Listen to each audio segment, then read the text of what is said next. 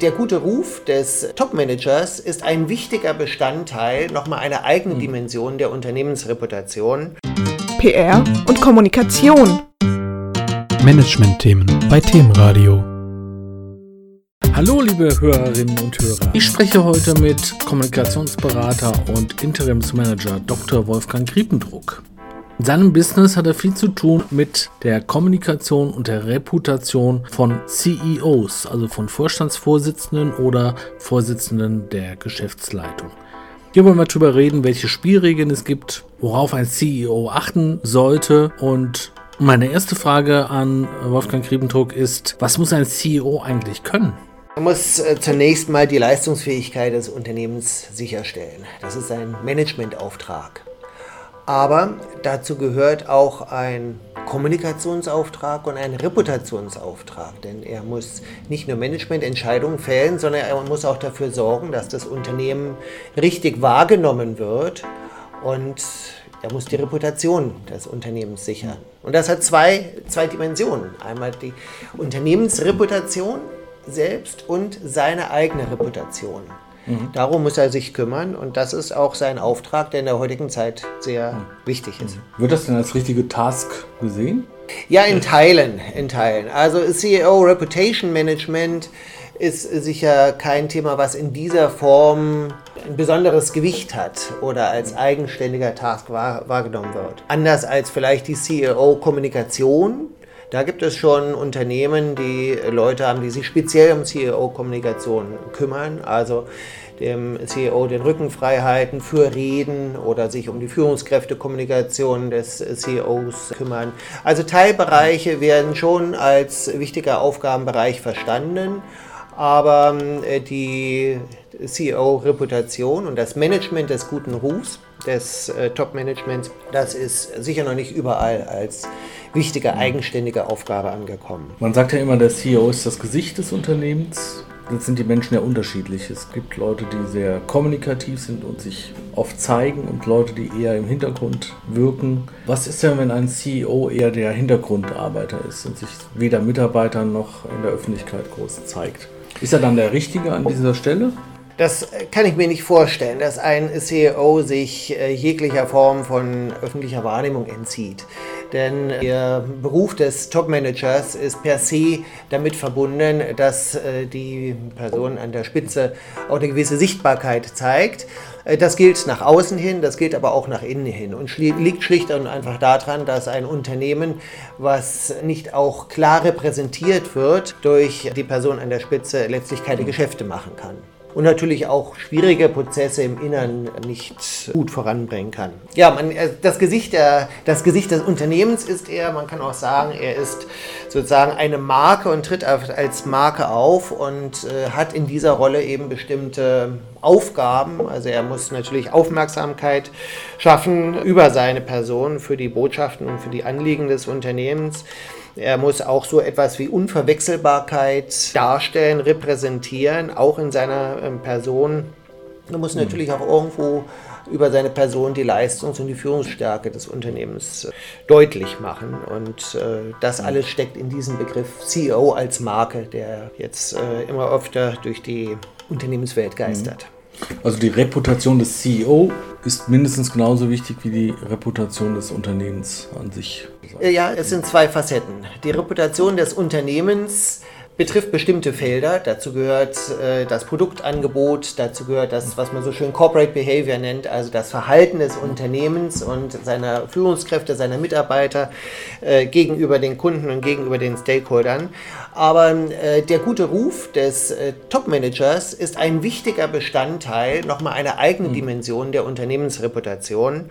Und ähm, das ist auch damit verbunden, dass der CEO bestimmte Rollen hat in, äh, sozusagen in, als Gesicht des Unternehmens. Also er ist auf der einen Seite Projektionsfläche für all das, was im Unternehmen so vorkommt, was es an Kritik gibt, was es auch an positiven Äußerungen ist. Er ist sozusagen eine Identifikationsfigur für das Unternehmen, aber er ist eben auch für viele Menschen, nicht nur für Kunden, auch für Mitarbeiter, für Geschäftspartner ein, ein Vertrauensanker. Also äh, derjenige, der sozusagen äh, das Vertrauen des Unternehmens repräsentiert. Er ist natürlich ein zentraler Botschafter er ist Erwartungsmanager, weil er Pläne darstellt und in schwierigen Situationen begründet, warum Weichenstellungen vielleicht jetzt äh, anders vorgenommen werden, als er erwartet. Er ist der oberste Beziehungsmanager, was die Stakeholder betrifft.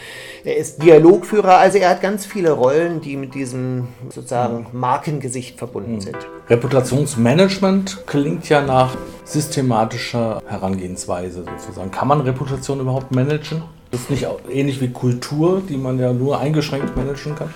Ja, man, man kann und ich würde sagen, man muss Repräsentation managen und das ist ein ein sehr komplexer und sensibler Prozess. Wenn man sich mal anguckt, welche Bausteine eigentlich dazu gehören, dann wird klar, was da alles zu tun ist. Also da geht es einmal darum, ähm, eine klare Positionierungsstrategie erstmal zu entwickeln. Wie soll eigentlich der gute Ruf des äh, Top-Managers überhaupt aussehen? Was gehört dazu? Was wird angestrebt? Welche Wahrnehmungen will man haben? Was ist realistisch? Also das alles sollte man nicht nicht dem Zufall überlassen, sondern das braucht eine klare Strategie. Dann ähm, das ganze Thema CEO-Kommunikation macht natürlich einen großen Teil des, des guten Rufs aus. Und das ist auch ein Feld, was systematisch geplant werden muss mit eigenen Botschaften, eigenen Kanälen, auch mit einer zeitlichen Planung. Wann tritt der CEO in welcher Form auf? Das ist also ganz wichtig. Und wenn der CEO mit, dem, mit einer falschen Botschaft zum falschen Zeitpunkt auftritt, kann das die Reputation, also seine persönliche Reputation und die des Unternehmens natürlich beschädigen. Und äh, so gehören also eine ganze Menge an Bausteinen dazu. Ich nenne mal das, was man so schön Impression Management ähm, nennt, also das Management des Eindrucks, den man hinterlassen will. Natürlich Stilfragen gehören dazu. Also was macht eigentlich das Charisma des CEOs aus? Was ist sein Stil? Passt dieser Stil zum Unternehmen? Gibt es da vielleicht irgendwo Konfliktpunkte, die sich widersprechen und der Reputation schaden könnten?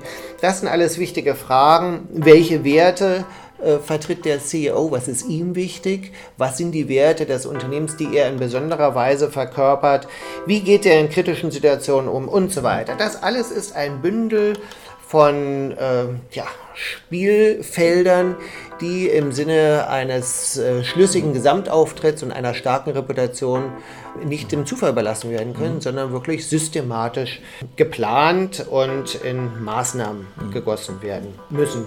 Wenn man sich das zum Schluss jetzt ganz konkret mal ansieht, welche Spielregeln sollte denn ein CEO einhalten oder an welche Spielregeln sollte er sich halten und welche Rolle hat die Kommunikationsabteilung oder der Kommunikationschef? Ich denke, das Wichtigste ist, dass der CEO versteht und auch akzeptiert, dass er nicht alleine ist, sondern dass es eine Rollenverteilung gibt in seinem Reputations- und seinem Kommunikationsauftrag.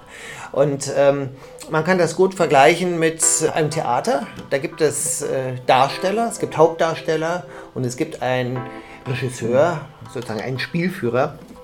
Und äh, im Unternehmen ist das ganz ähnlich wenn man das jetzt vergleicht, wäre der CEO der Hauptdarsteller, aber derjenige, der die Regie führt und den Spielplan macht, das ist dann doch wohl eher der Kommunikationsmanager oder das Kommunikationsteam.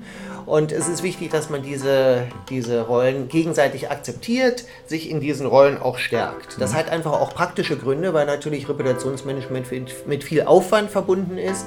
Einfach auch ein klares äh, Monitoring der Chancen und Risiken der Entwicklung äh, beinhaltet. Also etwas, was Zeit und äh, Ressourcen braucht. Darum kann sich der und muss sich der CEO nicht alleine kümmern, sondern das muss ihm zugeliefert werden. Insofern ist das ein Zusammenspiel. Also das ist eine wichtige Spielregel, dass man sagt, bitte akzeptiere dieses Zusammenspiel. Du als CEO bist der Hauptdarsteller, aber die Regieführung, die sollte den Kommunikationsprofis überlassen werden. Mhm. Und vielleicht noch zwei weitere Sachen.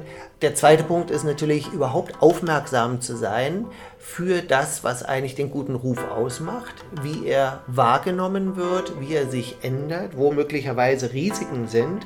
Also man muss hier einfach wachsam sein und die dritte Spielregel könnte man so bezeichnen, werde aktiv. Also überlass den guten, den guten Ruf nicht dem Zufall, sondern tu etwas aktiv dafür. Durch eigene Maßnahmen, durch mhm. eigenes Engagement, durch eigene Highlight-Projekte. Mehr können unsere Hörer auf dem Blog glaubwürdig kommunizieren, nachlesen.